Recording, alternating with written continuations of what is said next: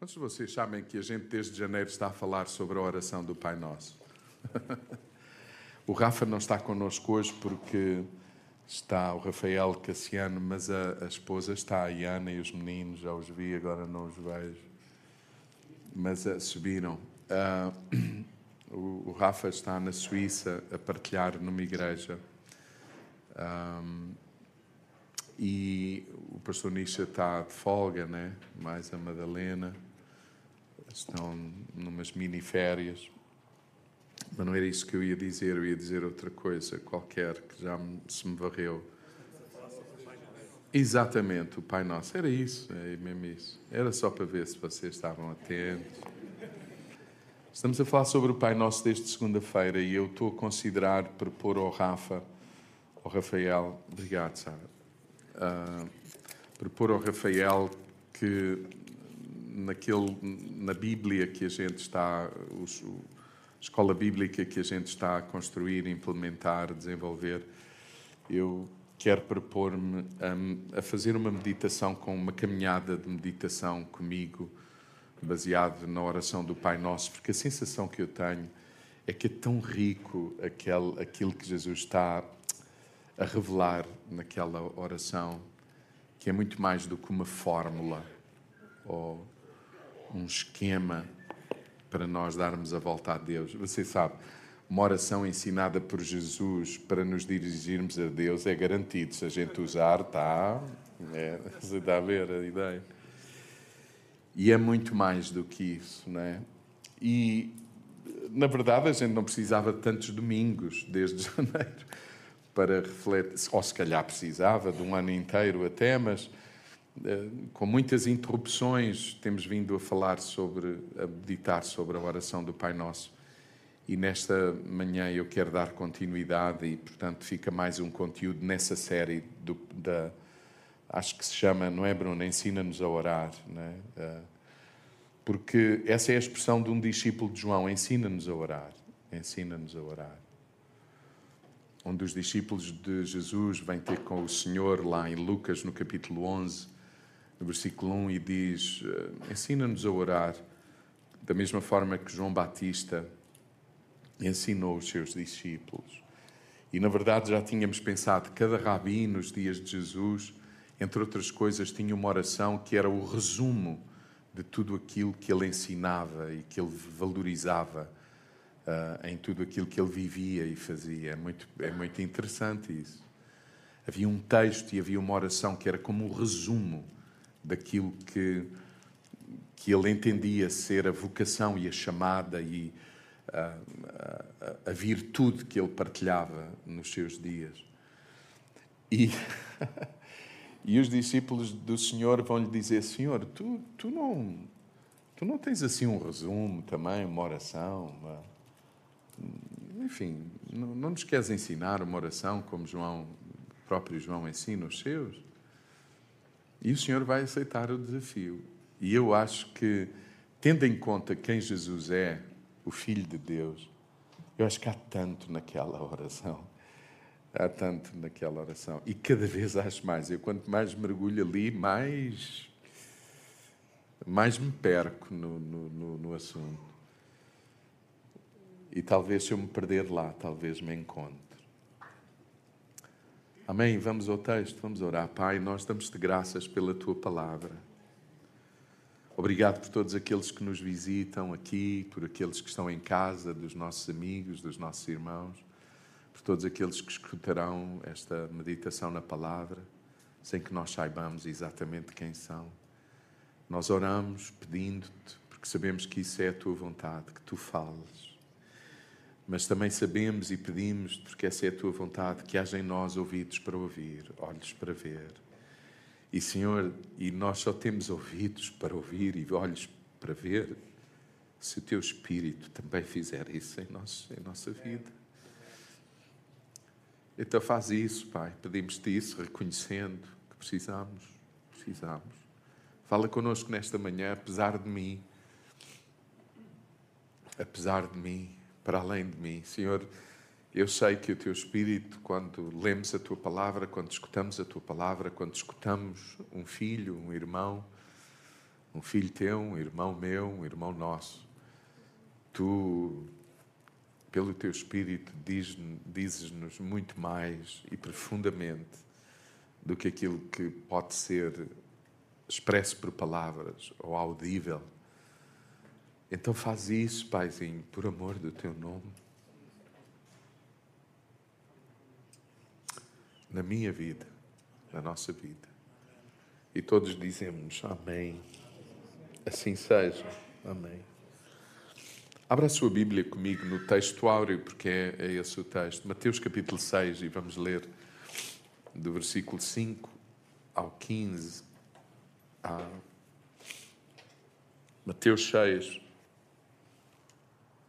versículo 5 a 15, diz assim: Quando orarem, palavras do Senhor, quando orarem, não façam como as pessoas fingidas que gostam de orar de pé nas sinagogas, bem como às esquinas das ruas, para toda a gente as ver.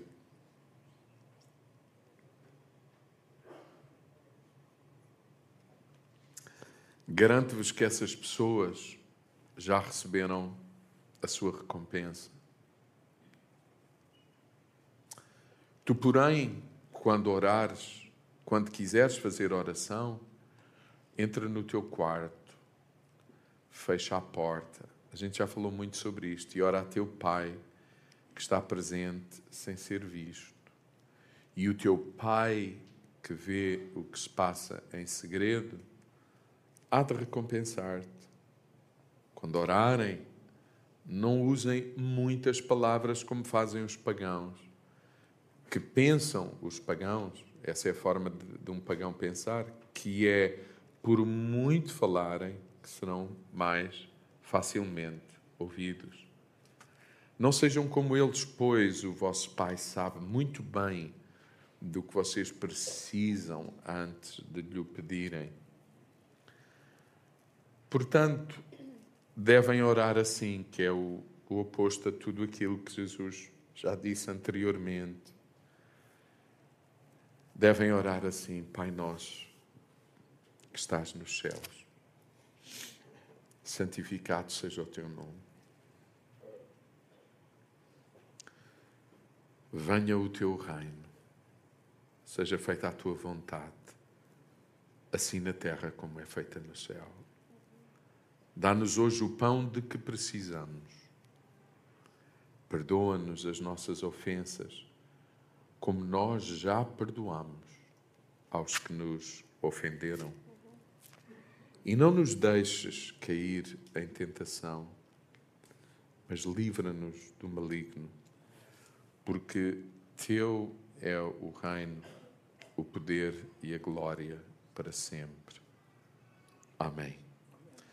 E Jesus continuou, é bom ler, de facto, como se isto fosse um momento importante de reflexão enquanto oramos. De facto, se perdoarem aos outros as suas ofensas, o vosso Pai Celestial também vos perdoará. Mas se não perdoarem aos outros, o vosso Pai também vos não perdoará. Nesta manhã, na sequência daquilo que temos vindo a ensinar, e eu creio que temos quatro conteúdos pendurados, este é o quinto, eu creio.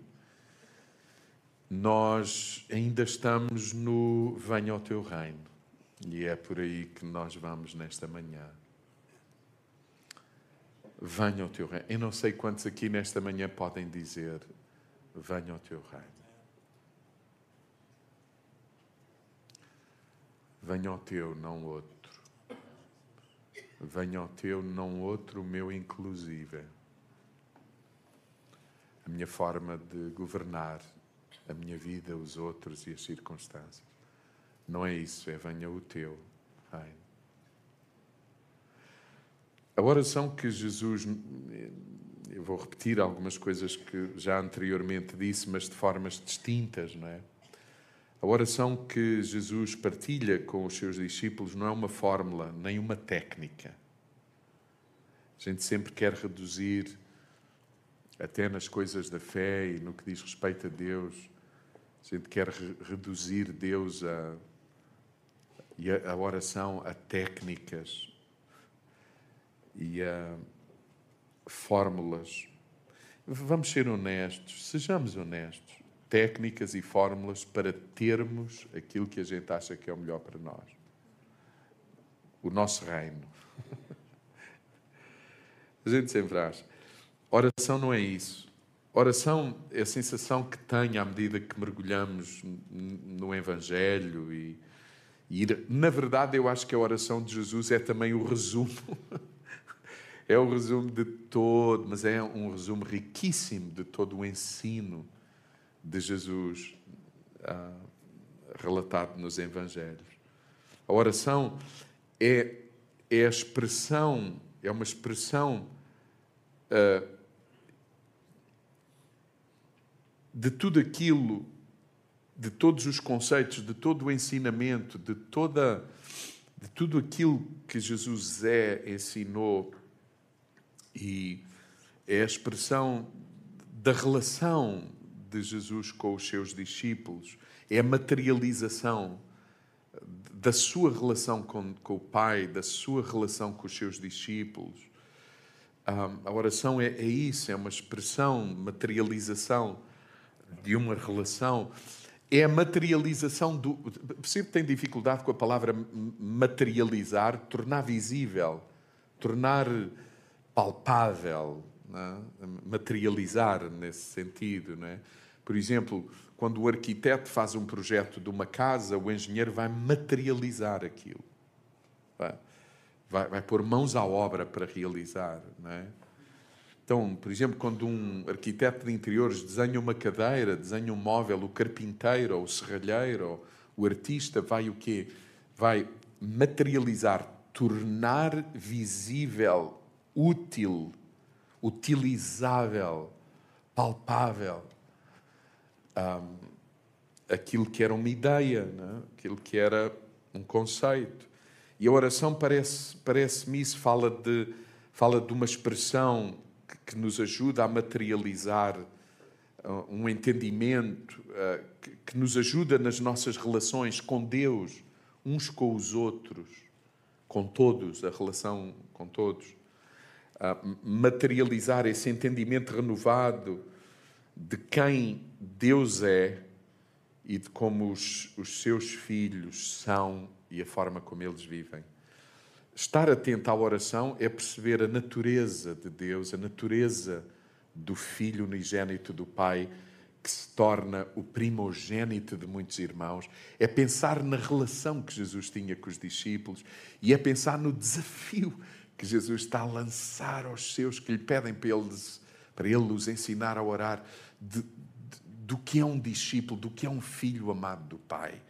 Então, Jesus não está a dar uma fórmula para ter favor de Deus.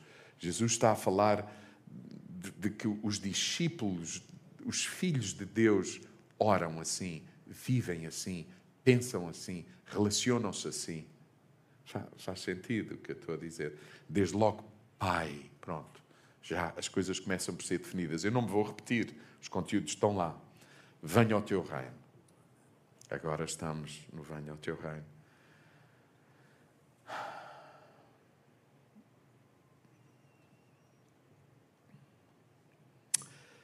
A oração de Jesus é sobre a importância da relação, da conversa, da comunhão, da vida entre pai e filhos e irmãos, até para benefício de todos os outros que ainda não sabem que há um Pai no céu que os ama e que há uma família na terra que são chamados os filhos de Deus. A oração fala disso também, de, de, de, do benefício que todos os outros, esta oração do Pai Nosso, fala do benefício que todos que estão à volta dos filhos de Deus podem uh, acolher, beneficiar.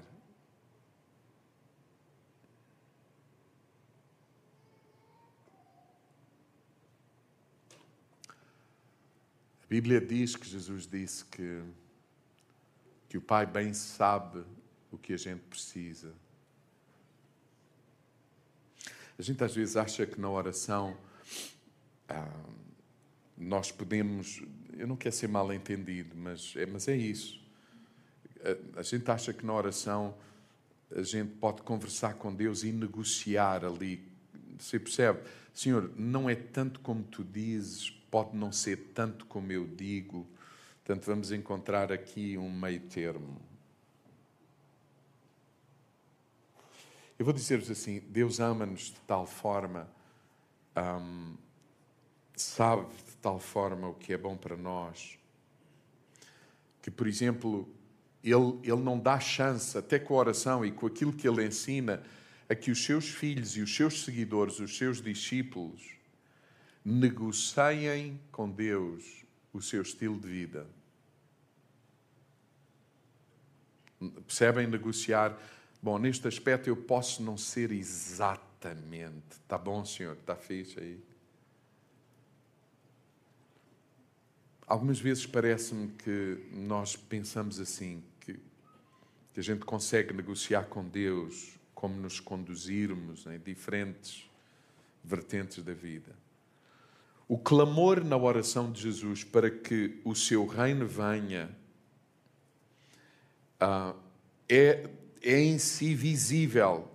É, é um clamor que sai não apenas da boca de Jesus, mas da vida de Jesus. Esse, é, isso está presente, mesmo se Jesus não dissesse ao Pai: Venha ao teu reino.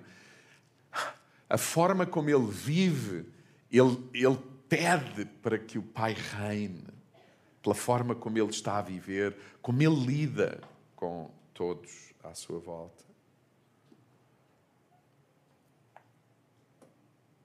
Ou seja, este venha ao teu reino é materializado por si já em tudo uh, aquilo que Jesus diz, ensina, vive, etc. Este venha ao teu reino na oração que Jesus está a ensinar é como se estivéssemos a dizer, Senhor, aqueles, tudo aquilo que já dissemos, Pai, não meu, nosso, que estás do céu, de outra, é de outra galáxia, de outra, de outra dimensão. Santificado seja o teu nome. Lembra-se, a gente já falou disto. Santificado na minha vida. Não é, não é a gente estar a pedir para Deus ser mais santo.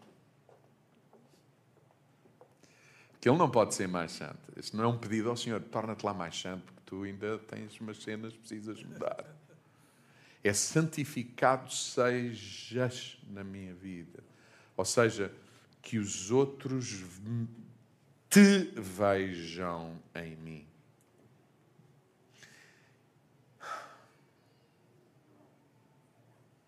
Diga lá comigo, sem santificação, ninguém verá o Senhor em mim.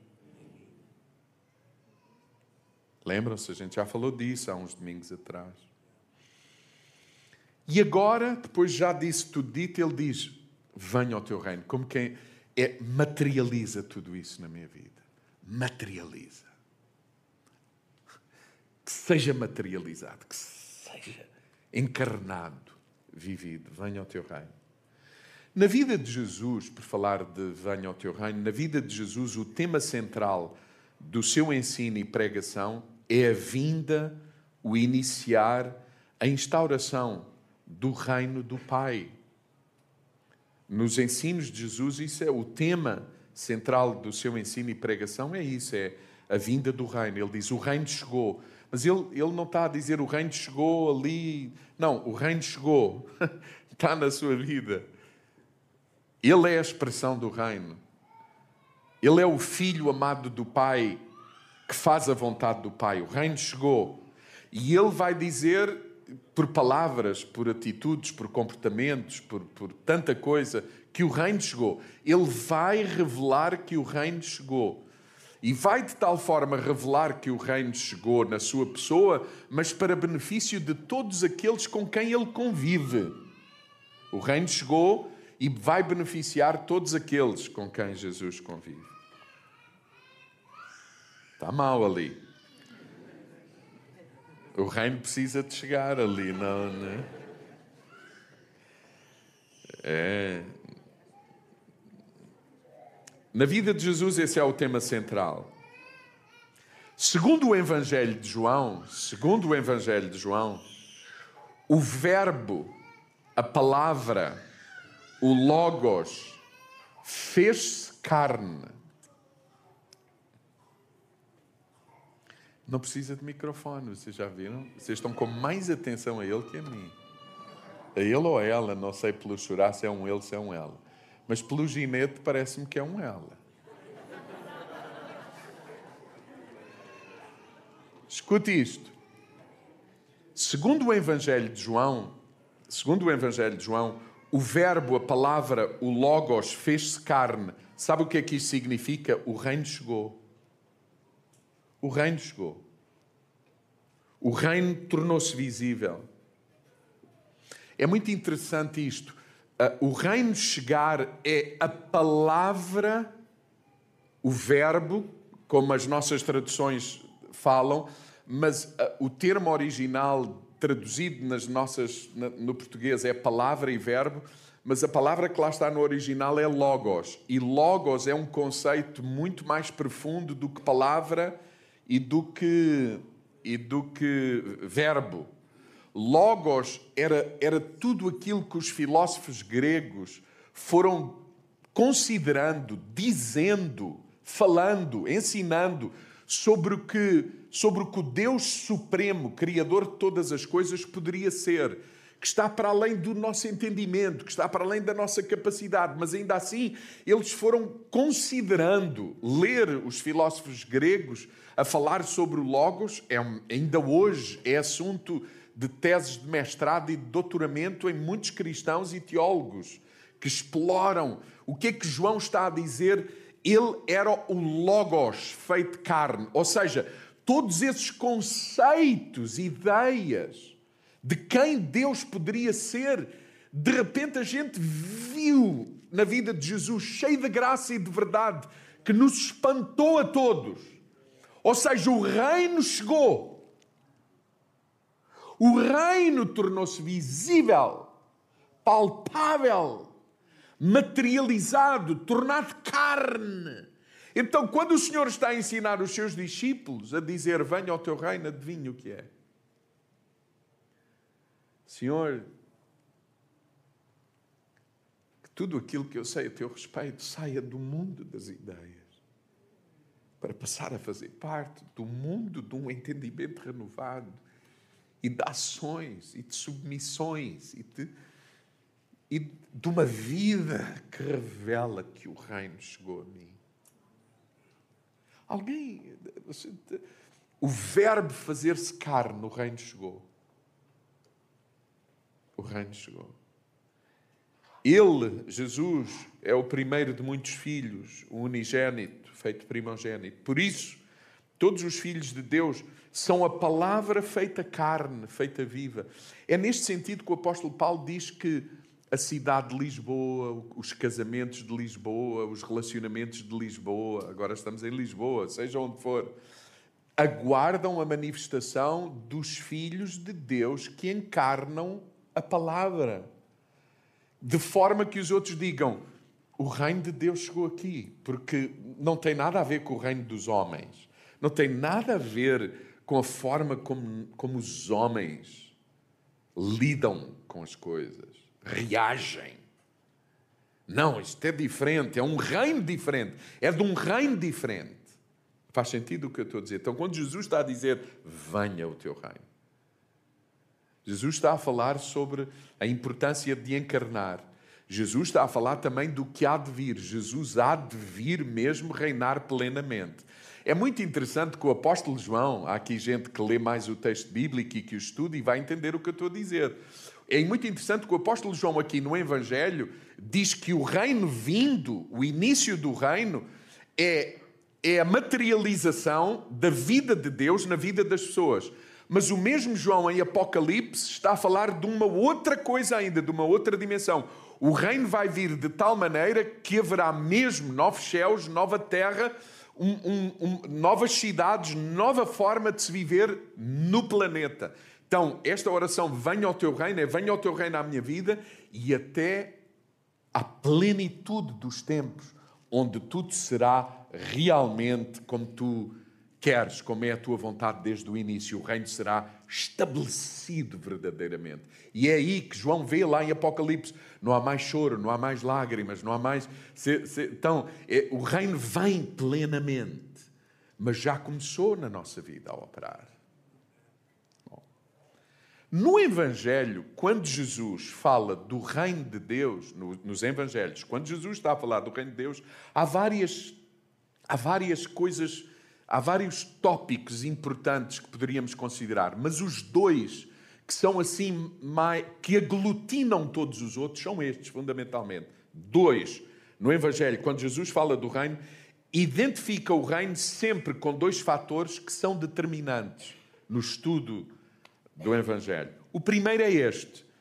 Há sempre, quando o reino chega, há sempre mudança profunda na vida das pessoas e no domínio das relações que essas mesmas pessoas têm, ou seja, no domínio das relações sociais. Este aspecto está sempre presente. Mudanças profundas na vida das pessoas.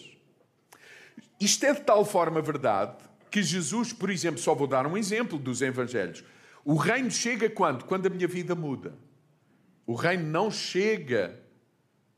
Não, não, não será possível, não será visível o reino se não há a expressão de um estilo de vida sobrenatural.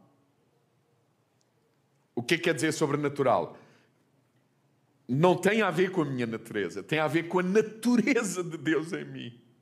O mérito não é meu, é de Deus, o reino chegou. O reino chegou. E isto é de tal forma verdade que Jesus diz assim, Jesus vai dizer assim aos discípulos de João, mas agora o João Batista. Abram comigo em Mateus no capítulo 11, versículo 1 a 5. Há uns discípulos de João Batista que vêm ter com Jesus e vêm-lhe perguntar, porque é isto que ele vem perguntar? Tu és o rei que havia de instaurar o reino em Israel, o novo reino em Israel? És tu ou devemos esperar outro? Porque eles esperavam, eh, o povo de Israel, João Batista era um deles, esperava um rei e um novo governo que viesse sobre a terra de Israel, a nação de Israel, empurrasse os romanos para fora do domínio de, de, de, de Jerusalém e estabelecesse uma nova ordem em Israel. E João está confuso. João está confuso porque ele diz: Mas és mesmo, é, és mesmo tu, o rei ungido que vem trazer o reino à terra? Ou esperamos outro? É porque João até sabia que já tinha havido outros que se tinham eh, auto-intitulado os Messias, os enviados de Deus para estabelecer o reino de Deus entre o povo, mas tinham acabado mortos porque os romanos tinham acabado com eles. E João percebe, eu acho, que é pelos ensinamentos de Jesus, pela forma como ele vive, como ele, como ele convive com os inimigos, com quem não gosta dele. João diz: hum, És mesmo tu que vais mudar isto? Ou devemos esperar outro? Você sabe, eu acho que nestas palavras de João Batista está uma ideia: é que isto só lá vai à chapada. E pensando em ti, Jesus, e ouvindo-te, parece que tu não. Ou então vai ter que acontecer assim uma transformação na tua vida, de forma que tu realmente te tornes um guerreiro como Sansão, ou como Davi, que é um, um extraordinário modelo de rei de reino. Vocês sabem, ainda hoje o povo de Israel, quando pensa num reino e num momento da sua história áureo, é o tempo do rei Davi. E está escrito que o rei Davi porque tinha exércitos preparados, entre outras coisas, conseguiu afastar os inimigos de, de Israel e estabelecer um reino com paz, com alguma paz ali entre o povo. E eles esperavam era que isso voltasse a acontecer, mas agora de uma forma plena. Por outras palavras, não, irmãos, deixem-me dizer, eles achavam que era a partir de Israel, pela força, que eles dominariam o mundo. Ainda há por aí quem pensa. E quando eles olham para Jesus, o Filho de Deus, João diz assim: já está preso, mas ele não quer morrer. Ele, no mínimo, quer dizer assim: eu, eu vou morrer, mas, mas eu batizei um que, opa, é mesmo ele que vai acabar com isto. E pensa: és mesmo tu, Olha o que ele diz: depois de ter dado estas instruções aos seus discípulos, Jesus saiu dali para ir ensinar e pregar nas povoações da região. Mateus 11, versículo 1 a 5. Quando João Batista, que estava na prisão, ouviu falar das obras de Cristo, é que as obras de Cristo não eram aulas de karaté, fujitsu, estratégia militar. Você já vai ver qual eram as obras de Cristo. Enviou-lhe alguns dos seus discípulos com esta pergunta: És mesmo tu aquele que há de vir ou devemos esperar outro? Ele nem diz rei, mas é disso que ele está a falar, porque se, se os romanos sabem que há um rei, vocês lembram-se, desde o nascimento de Jesus, há a ideia de que se há um rei que se revolte, tem que ser morto. Por isso as crianças são. Está a ver? Está lá sempre. Bom, Jesus deu-lhes esta resposta. Vão contar a João aquilo que veem e ouvem. Jesus não mudou de estratégia. Jesus era coerente. Olha, vocês estão a imaginar o Senhor Pai nosso, que estás no céu, santificado seja o teu nome em mim. Venha o teu reino a mim. E como ele expressa o reino, olha o que acontece. Os cegos veem, os coxos andam, os que têm lepra são curados, os surdos ouvem, os mortos são ressuscitados e aos pobres é anunciada, é anunciado boas notícias. Por outras palavras, aonde Deus atua, onde o reino está, e eu estou a usar uma palavra, onde Deus atua, não apenas onde Deus está. Você sabe que Deus está em todo lado, mas nem sempre Deus está atuante. Porque, de um modo geral, Deus atua quando, quando, quando nós, seus filhos, quando nós, sua criação, somos o amém à vontade de Deus. Por isso, Jesus em Nazaré não fez muitos milagres. Porque não houve um amém. Porque as pessoas, quando pensavam em Jesus de Nazaré, pensavam nele como um carpinteiro e dali não poderia vir virtude nenhuma.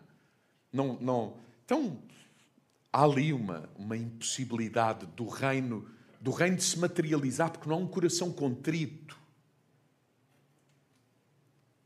Bom, onde Deus atua, não apenas está, o seu reino é estabelecido com cura, perdão, liberdade, para que o homem possa viver segundo o seu propósito. Escute, o Evangelho não diz que o Senhor curou todos os cegos, todos os surdos, todo, ressuscitou todos os mortos. A Bíblia não diz isso. Porque Jesus está muito mais do que a dizer aos discípulos de João que todos os cegos veem, que todos os surdos. O que ele está a dizer a João é: João, João, o reino chegou de tal forma com a vida e com o ensino de Jesus que nós temos uma nova forma de ver. Nós temos uma nova forma de ouvir, de intuir, de perceber, de discernir. Nós estamos a ser libertos da nossa velha maneira de viver. Jesus está a dizer: vai e não peques mais. Por falar disso, a quem Jesus diz isso, a uma mulher, vai e não peques mais. Eu quero dizer-vos assim: só tem autoridade para dizer a alguém vai e não peques mais, a quem, como Jesus, teve na intimidade com essa mulher para lhe revelar quem ele era, que o reino tinha chegado. Só gente pode dizer a quem quer que seja: não peques, se nós temos a ousadia de, de, de ir ao espaço onde ele está e de revelar que o reino de Deus está em nós, que o amor de Deus está em nós, que a natureza de Deus está em nós, que, que, que o Deus que perdoa é aquele que diz: vai nessa força do perdão e do amor, que é isso que fará com que tu não peques mais. A igreja ousa dizer: não se faz isso, não faças aquilo, não mas não estamos próximos o suficiente para revelar a força do perdão e a força do amor na relação. Não me admire que Jesus tenha dito a alguém: vai e não peques mais. Não é vai que eu quero me ver livre de ti. É vai e não peques mais, porque depois de tudo aquilo que tu percebeste tem em mim, tu tens em ti a graça para ir e não pecar. Transformação.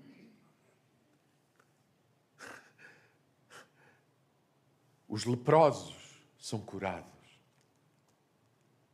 É transformação. É visível que o reino de Deus chegou no nosso lar quando a nossa vida é transformada. A gente vê como não via antes. Com coisas tão simples. Eu sei que vocês estão a dizer, ah, pastor, você está a torcer aqui a coisa para dizer que a gente já não precisa de ver mais milagres, cegos no verdadeiro sentido da palavra, com estes olhos físicos. A... Olha, é assim, tudo isso acontece, para Deus não há impossíveis, mas se há alguma coisa que a gente precisa mesmo, eu, eu falo por mim, eu falo por mim, eu trocaria estes olhos por os olhos do entendimento para perceber muito mais quem eu sou e quem Deus é, do, do, do que ter estes olhos que me ajudam a perceber a diferença das cores. Alguém entende o que estou a dizer? Deus faz esses milagres, mas o reino, quando chega, põe-nos a ver como nunca tínhamos visto. Põe-nos a ouvir Deus como nunca tínhamos ouvido. Põe-nos a entender a natureza de Deus e a nossa como nunca antes tínhamos considerado. Livra-nos de correntes, de amarga, de, de, de amarras, de comportamentos como nunca antes tinha acontecido pela nossa força. Dá esperança a quem estava desesperado, por isso o Senhor dizia: Vinde a mim todos os que estão cansados e oprimidos. Sabe, sabe quem são esses? Os mortos, aqueles que dizem a vida já não conta. Não faz sentido mais a vida. Vinde, sabe, quem vem a Ele ressuscita para uma nova vida e uma nova forma de viver. Ida a João e digam-lhe o que está a acontecer. É muito mais do que dizer, olha, vamos no terceiro cego, vamos na terceira ressurreição, vamos nos. Já há dois leprosos, que é muito mais do que isso. Aliás, os discípulos poderiam dizer a João: João, há gente, familiares do imperador e, do, e, do, e dos soldados romanos que estão por aqui, que se converteram. Imagina, eles seguem Jesus. Eles estão no barco. A vida deles está a ser transformada. Eles não nos perseguem. Há mulheres de pessoas importantes de Roma que financiam a caminhada. Alguém está a ouvir aqui? Ida João e digam-lhe o que está a acontecer. Nós não estamos a treinar soldados para matar os romanos. Ida João dizer o que está a, ser, a acontecer. O reino chegou. Vidas transformadas. Nós achamos que o reino de Deus cresce quando as igrejas ficam cheias, eventualmente. Mas acima de tudo, o reino de Deus cresce quando o rei governa a minha vida, quando o rei governa a minha casa, a minha família, a minha forma de estar, de trabalhar, de ser. Posso ouvir um amém? É isso. Transformação de vida. O reino chegou. O reino chegou de tal forma à casa de Zaqueu, o publicano, que no mesmo dia em que chegou o reino lá, ele divide o que tem pelos pobres, metade do que tem, dá aos pobres e restitui quatro vezes mais a todos aqueles que ele roubou. Ida João e digam que os mortos ressuscitam os cegos veem, os surdos ouvem, os leprosos são limpos. Glória a Deus. O reino chegou. Venha o teu reino. Alguém aqui pode dizer nesta manhã, Pai, venha o teu reino. Mas sabe, quando o Evangelho fala do reino dos céus, não é só transformação de vida. Este é o segundo elemento e talvez o mais complicado de falar no século XXI. É que o rei é um servo sofredor. Este rei e o reino, o rei é um servo sofredor. Imagine como são os súbditos do rei.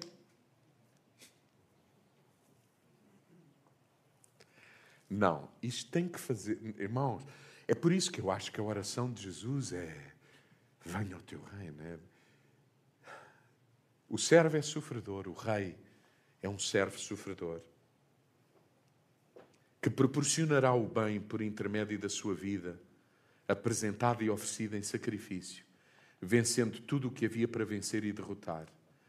O mais importante, a morte e o seu poder, era tudo aquilo que havia por derrotar. Por isso Jesus ressuscitou. Há gente que pergunta assim: mas qual é a relevância de Jesus ressuscitar? Quer dizer, e, os, e, e a gente dizer que ele é vencedor. Quer dizer, morreu e é vencedor, ressuscitou. Sabe porquê? Todos os reis da terra, todos os tiranos da terra, quando morreram, terminou. O rei Jesus teve que passar pelo mesmo deles, para, passando por tudo o que eles passaram, morreu, ressuscitou e o reino finalmente chegou à vida daqueles que nele creem. Para nunca mais ter fim. A morte não o deteve.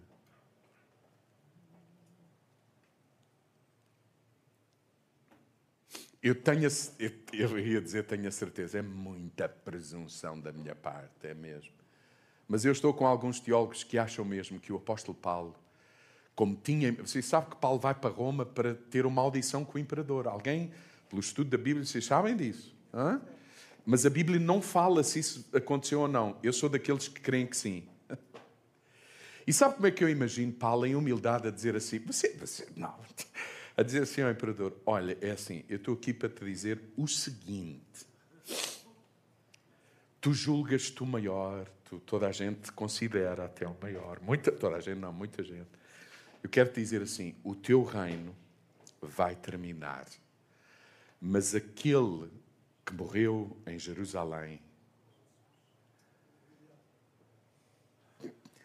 o reino dele nas tuas praças, nos teus momentos de espetáculo, tu fazes os possíveis para terminar com o seu reino, o reino do Filho de Deus que deu a sua vida em Jerusalém. Mas mates tu quem matares, o reino dele permanecerá, prevalecerá. E a terra será cheia do conhecimento e da revelação da glória de Deus.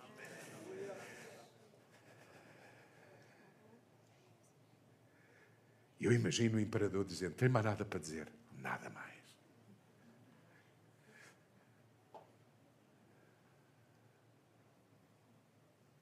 E sabe, quem diz isso cheio de revelação não tem medo de morrer. Porque sabe que é uma questão de tempo. E a ressurreição virá para ele como veio para o seu mestre. É uma questão de tempo. Venha ao teu reino. Sabe qual é a melhor forma de um cristão morrer? Fechar os olhos, parar de respirar. Venha ao teu reino. E estaremos na sua presença. O reino veio a nós. Mas é um servo sofredor, sabem? É um servo sofredor.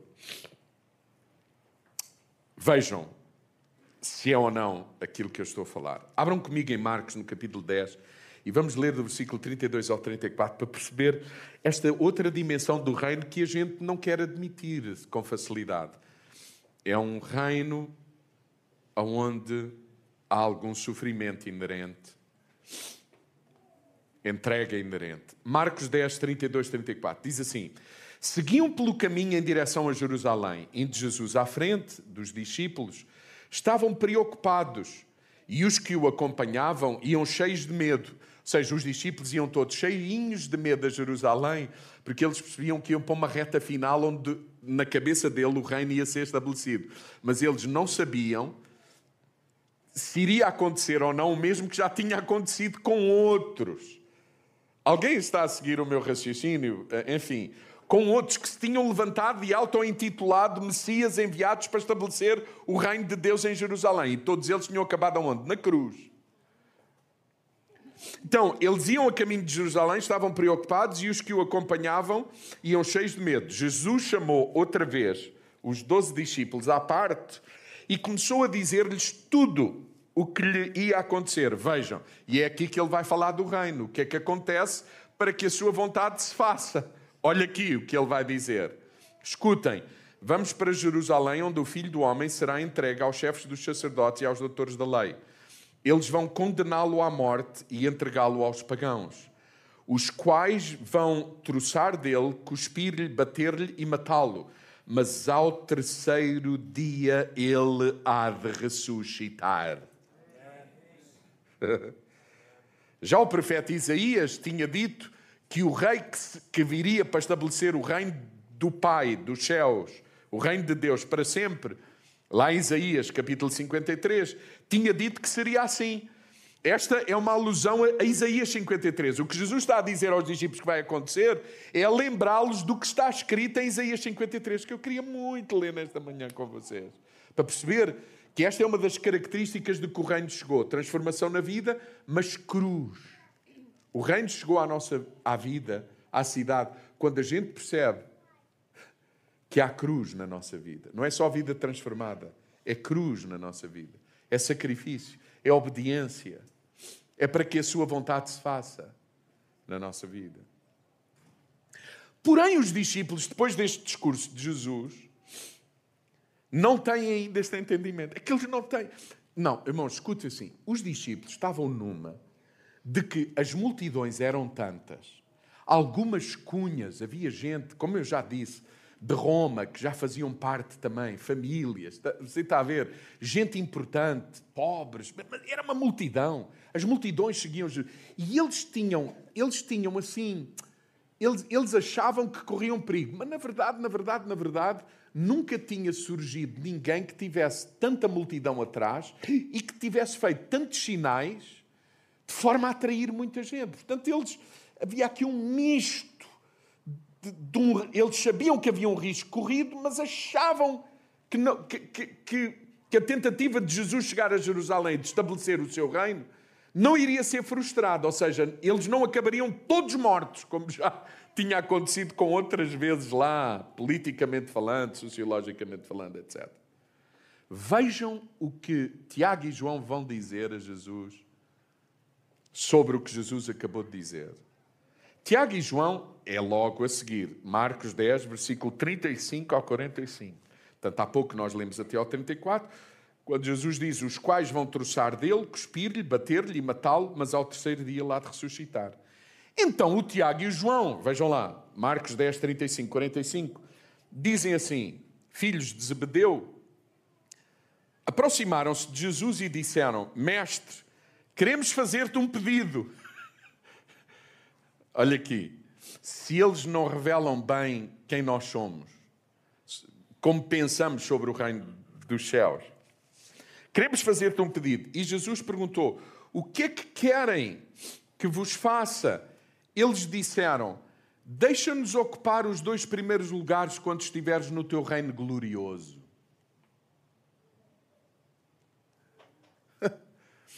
Senhor, é assim, Chegando a Jerusalém, o reino estabelecido, eu posso ser o quê?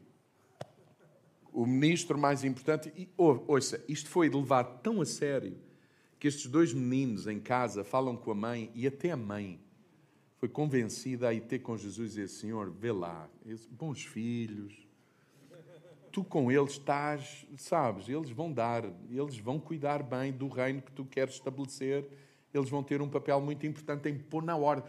Ouça, não, é que é assim. É que eu acho que Tiago e João interpretam também muito bem o entendimento que. Vocês lembram-se quando eles vão a caminho de Jerusalém, diz, diz, diz outro texto, e Jesus tem que passar por Samaria, e há lá uns samaritanos que não querem Jesus, que não querem que Jesus pernoite lá antes de chegar a Jerusalém. Vocês sabem o que é que estes dois vão, vão dizer? Senhor, queres que a gente peça ao Pai para mandar fogo do céu? Você sabe, você está a ver, eles até sabiam orar. Manda fogo do céu. Só que o Senhor aqui está a ensiná-los a orar de outra forma. Portanto, eles querem assumir os dois primeiros lugares como aqueles, Senhor, a gente é o garante de que isto vai lá. Paulada é que é isto. A gente vai governar pela. Vejam, Jesus retorquiu: Nem sabem o que me estão a pedir. Porventura podem beber o cálice que eu bebo e ser batizados com o batismo com que eu sou batizado? Beber o cálice, Jesus está a falar da cruz. Dar a vida, o sofrimento. Beber o cálice, ser batizado com aquilo. Podemos sim, dizem, eles não sabem do que estão a falar. Eles não entenderam que o reino é vida transformada e que o reino é sacrifício. Eles não entenderam isso. O reino de Deus vir a nós é vida transformada e sacrifício. Escuta, irmão, eles não entenderam que, estando casados, o reino não é que o Senhor muda a mulher, é que eles sejam homens transformados e que eles sejam o sacrifício de amar a mulher, serem pão para ela. Alguém está a ouvir aquilo que estou a dizer? Eles ainda creem que o reino de chegar é a mulher ser transformada para não ter trabalho. Para o reino não ser revelado na minha vida e por intermédio da minha vida.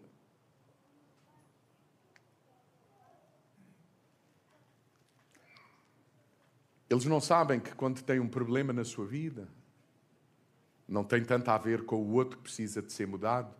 São eles que dizem, muda, muda isto, tira isto de mim. Você sabe, é a mesma coisa que a gente faz quando ora pelo outro, tira, tira-lhe aquele mal feitio. E a gente, sobre as nossas questões, como filhos de Deus, ó oh, Senhor, remove este sentimento que eu tenho. Remove esta. Alguém sabe do que estou a falar. Mas o reino, a manifestação do reino, é a transformação da minha vida e a sujeição à Sua vontade para que o reino seja manifesto. Podemos sim, disseram eles. Então Jesus acrescentou: realmente ainda hão de beber o cálice que eu bebo e ser batizados com o batismo com que eu sou batizado. Você sabe porque é que Jesus está aqui a dizer? Jesus está a dizer, por outras palavras, o seguinte: realmente vocês vão passar pelo mesmo que eu estou a passar. Vocês vão passar pelo mesmo que me vão ver passar na cruz e a dar a minha vida pela vontade do Pai. Vocês também vão. Sabe porquê que Jesus está a dizer isto para Tiago e João? Porque eles foram mártires na igreja. Eles pagaram com a vida aquilo em que eles creem. O reino chegou de tal forma às suas vidas que eles estão prontos a dar a vida. Faz algum sentido o que estou a dizer? Mas Jesus está a dizer: Isso vai-vos acontecer, mas não ainda porque vocês ainda não têm a graça e a virtude para, para viverem esses momentos. Depois de eu ressuscitar, enviarei o Espírito Santo e vocês vão ser meus discípulos. Vão seguir as minhas pisadas. Isto é tão verdade que a Bíblia diz que, lá no livro dos Atos, que à morte de Jesus, todos os outros chamavam aos que seguiam Jesus Cristo. Porque na cabeça deles eles tinham matado um Cristo, mas havia muita gente que vivia como Cristo. Vidas transformadas. E a, e, e a serem sacrifício em favor dos outros.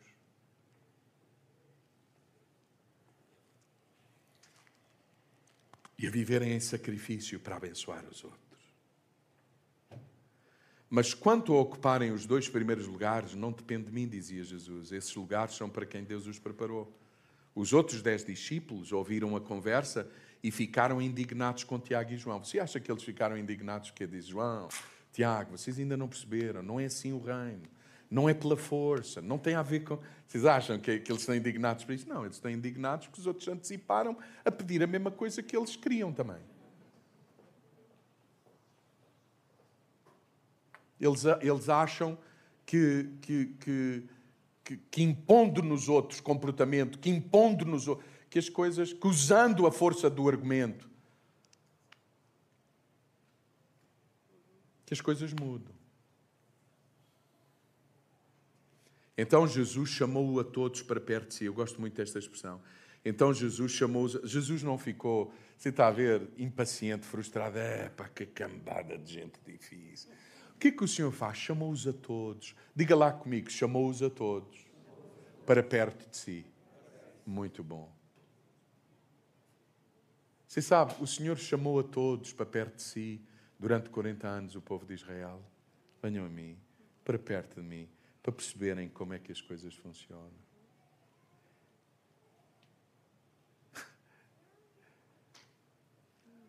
A nossa vida só é transformada quando aceitamos o convite para ir para perto.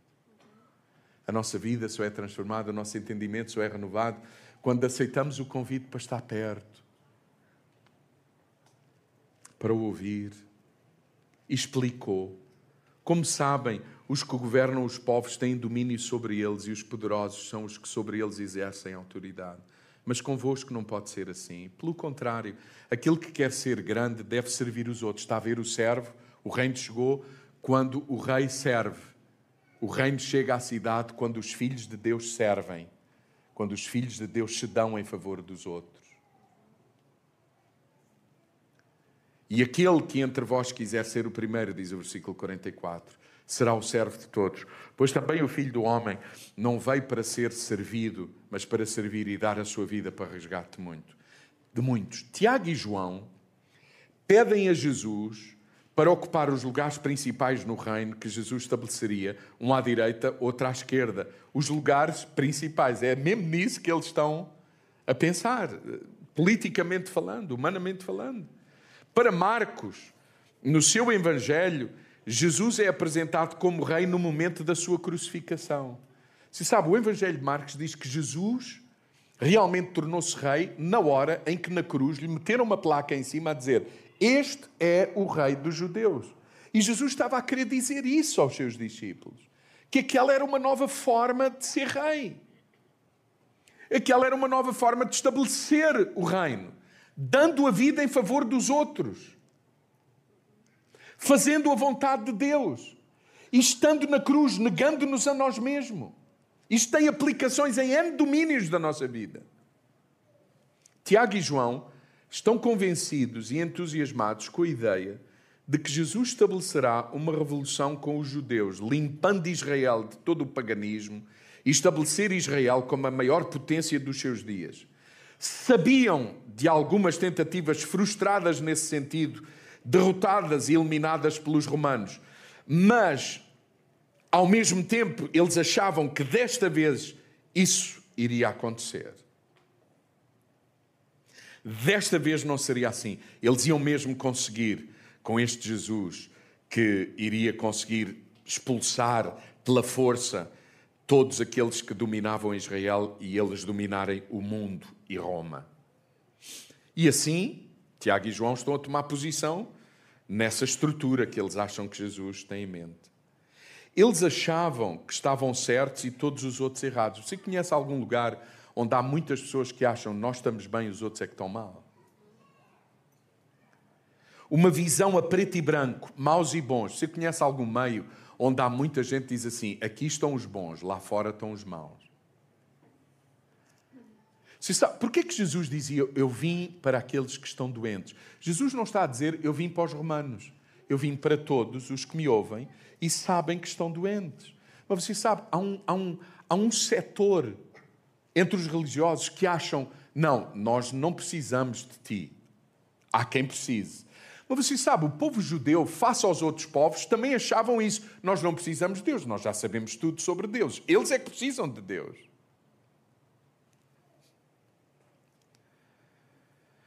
Você sabe que um dos pergaminhos descobertos há 70 anos no Mar Morto tem por título justamente isto: A Guerra dos Filhos da Luz contra os Filhos das Trevas. Você já, já ouviu algum presidente de um destes países que, que, que estão por aí a, a, falar disto? A guerra dos filhos da luz contra os filhos das trevas. É esta mesma mentalidade. Nós vamos mudar isto pela força das armas. Às vezes não são a força da. Você sabe, às vezes os argumentos e as palavras são tão agressivas como um, um tiro.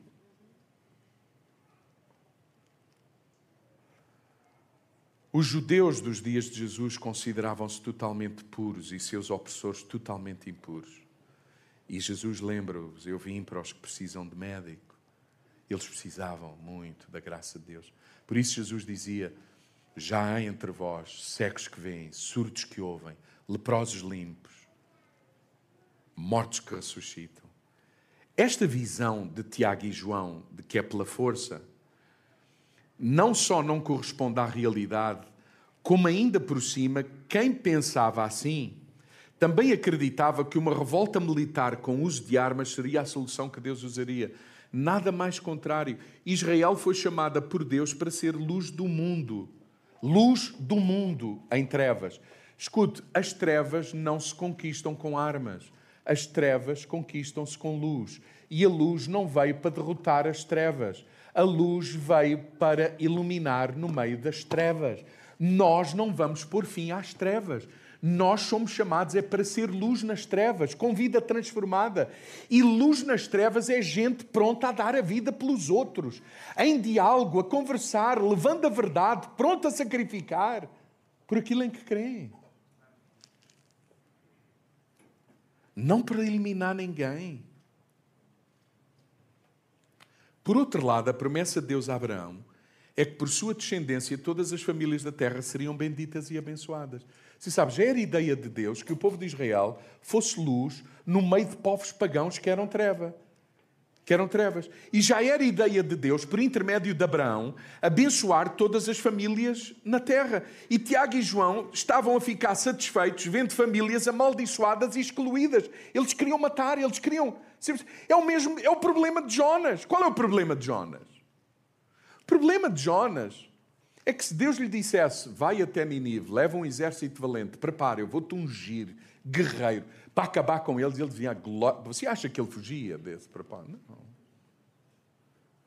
O propósito de que ele fugiu foi o propósito do reino de Deus. Uma vida transformada, vidas transformadas. E vidas em sacrifício a favor dos outros.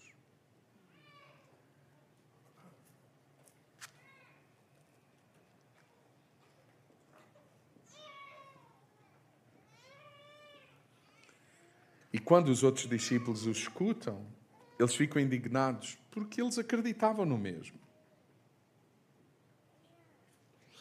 Por outras palavras, Tiago e João estavam a fazer parte do problema que eles viviam, porque respondiam com armas a quem respondia com armas. Você, você entende?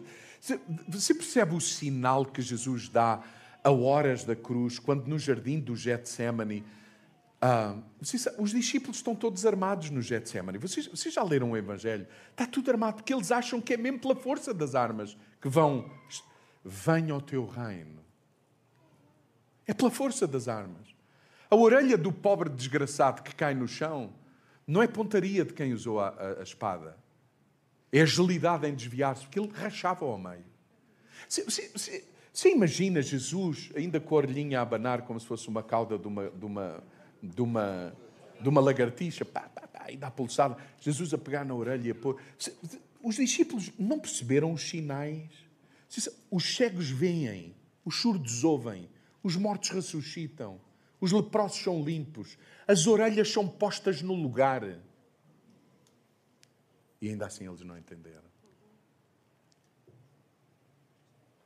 Este reino é diferente, com um poder e regime diferentes chamados para perto do Rei, para renovar o nosso entendimento, para sermos um com Ele, um como Ele, servos que servem, amigos que dão a vida uns pelos outros, amar inimigos. Este é todo o ensino de Jesus. O reino chegou. Amar inimigos, orar por quem é perseguido e por quem persegue.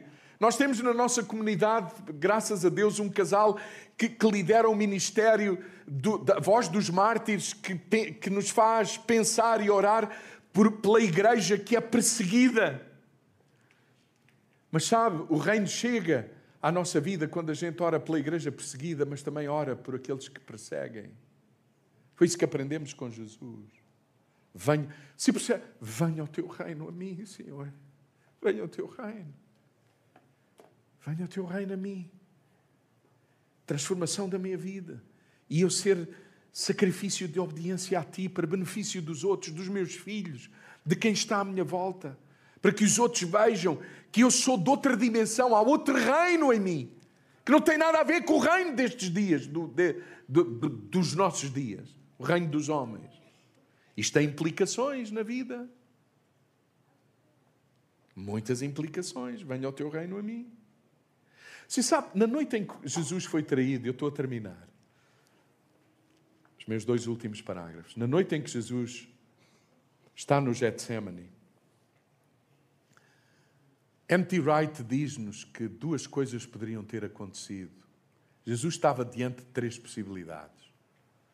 Uma era o uso da força, da violência, das armas. Os discípulos estão armados. Você percebe?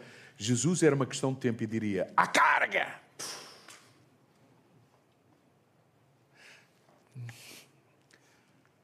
Quando eles chegam e se pergunta quem é ele, e Jesus diz: Eu sou, vocês ainda lembram o que aconteceu?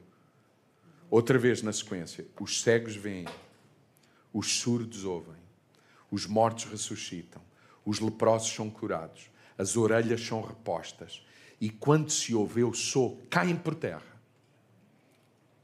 Mas ainda assim eles não viram. Eles ainda acham que é pelo poder do argumento, que são as nossas armas. A gente até diz que o argumento é uma boa arma. Não, o reino vem, não é por argumentos. O reino vem quando a gente chega perto do rei. Ouve o rei. A nossa vida é transformada. E nós somos pão, somos sacrifício. Pão para benefício dos outros, não para benefício próprio. Isto tem implicações até na matéria que ouvimos a semana passada. E em todas as matérias da vida. Jesus no Getsemane, na noite em que Jesus é traído, há três linhas de pensamento que passam na vida de Jesus. Uma é uso da força, a via da violência. Aliás, Jesus até diz a quem usou a espada para ele aguardar a espada, porque há legiões de anjos suficientes para acabar com aquilo na hora, pela força. E dizem os historiadores que Jesus usa um número de legião superior ao número de legiões romanas que existia em todo Israel. E ele diz: são mais os que estão conosco. Não era só mais os que estavam com Jesus, era muitíssimo mais poderosos cada um deles.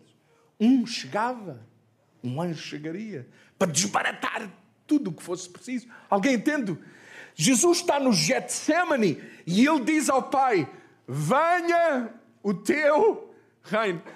Quando o Senhor ensina os seus a dizer: Senhor, venha o teu reino, em que é que a gente pensa? Uso da força. Jesus não foi por aí. Mas sabe por onde Jesus podia ter ido? Era noite, estávamos no jardim do Getsemane.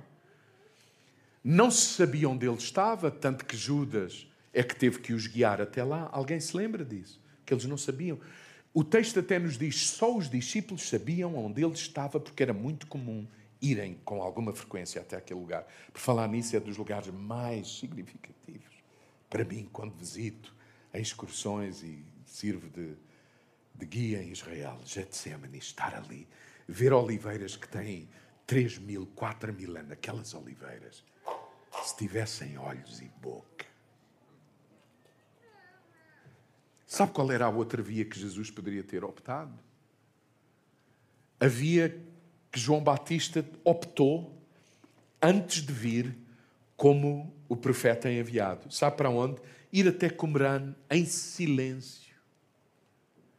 Diante de uma ameaça, diante da, das forças destes dias, alguém entende? Ficar em silêncio. E fugirem até ao deserto e lá, finalmente, Jesus podia dizer: Vamos agora fazer três vezes ao dia a oração do Pai Nosso. Pai Nosso, que está, está a imaginar lá no deserto. Mas sabe, Jesus não ficou em silêncio, não fugiu em silêncio, não usou a força. Ele derramou a sua vida, porque ele tinha na sua vida uma oração que fazia parte da sua forma de estar. Venha o teu reino. Você sabe, parece-me que a igreja, sobre muitos assuntos, e não é só os assuntos que nos são externos, os assuntos dos outros ou do outro, é até os assuntos que me dizem respeito. Você sabe, os meus maiores inimigos não estão fora de mim, estão em mim. Já Davi tinha esse entendimento lá no Salmo 23. Preparas uma mesa perante mim, na presença dos meus inimigos, e nós pulamos logo, uau, o Senhor convidou os guerreiros, não sei de onde, e do pai todos. Para... Não, sabe, sabe com quem é que Davi estava à mesa? com ele mesmo, com os maiores inimigos dentro dele. Mas o reino chegou a Davi. Venha o teu reino. Não é ficar em silêncio. Não é fingir que está tudo bem connosco e fugir e esconder-nos. Não é usar a força, mas é permitir realmente que Ele seja o Senhor da nossa vida, seja aquele de quem estamos perto, o Rei sofredor, o Rei que deu a vida para que nós pudéssemos ter vida, o Rei que ressuscitou para que nós pudéssemos ressuscitar com Ele, verdadeiramente, com vidas transformadas. Então, esta, esta questão de Jesus, venha o teu reino, é isto que implica. Vida transformada.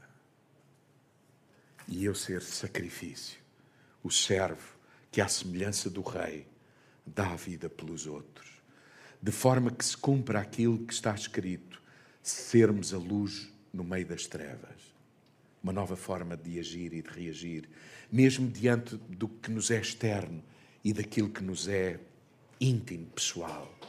Uma nova forma de estar na vida, de agir. Venha o teu reino, seja feita em mim a tua vontade. Vamos ficar de pé nesta manhã.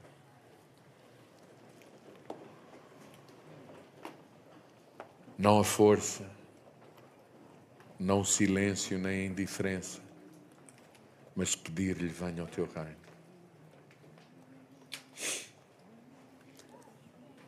Como filhos de Deus, nós não fomos chamados a fugir para o deserto, ficar em silêncio e fazer umas orações para que Deus faça. Os filhos de Deus não usam a força, os filhos de Deus sabem que a mesma graça e unção que estava sobre a vida de Jesus é a graça e unção que está sobre a nossa vida para que o seu reino venha e seja feita a sua vontade na nossa vida, estabelecida a sua vontade na nossa vida, e por intermédio da nossa vida, sermos pão, inspiração, encorajamento para todos aqueles com quem vivemos e estamos. Eu não sei quantos aqui nesta manhã podem dizer: Venha ao teu reino. Você está a pensar em quem? Em força? Não é por força nem por violência, mas pelo meu espírito, diz o Senhor. Você está a pensar em que darmos a vida em submissão a Deus para que todos aqueles que estão à nossa volta sejam abençoados e beneficiem da virtude que haja de Deus na nossa vida.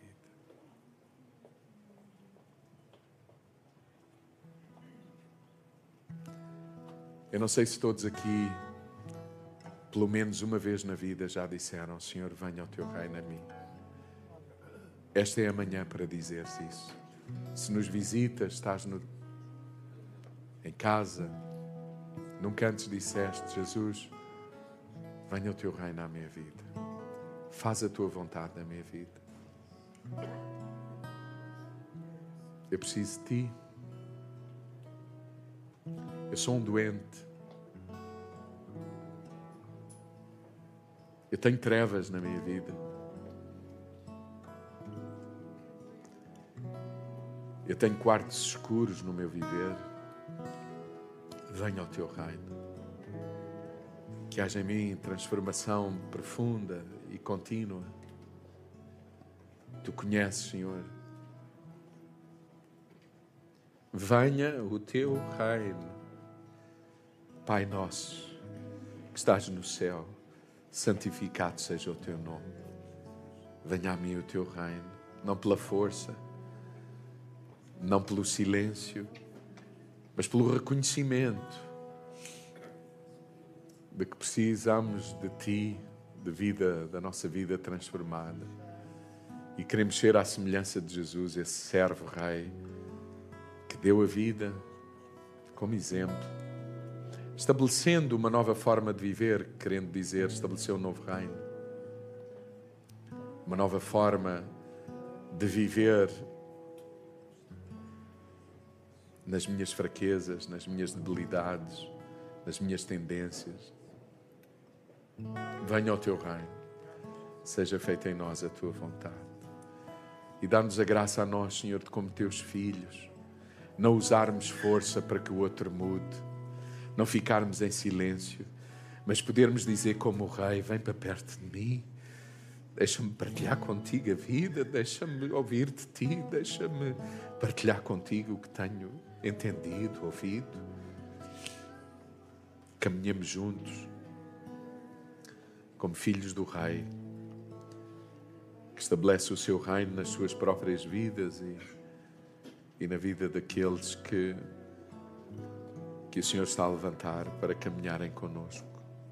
Sejamos luz, sejamos luz, não como uma luz que quer verdadeiramente acabar com as trevas, mas uma luz que dissipa trevas de forma que os cegos vejam, os surdos ouçam, os doentes sejam curados.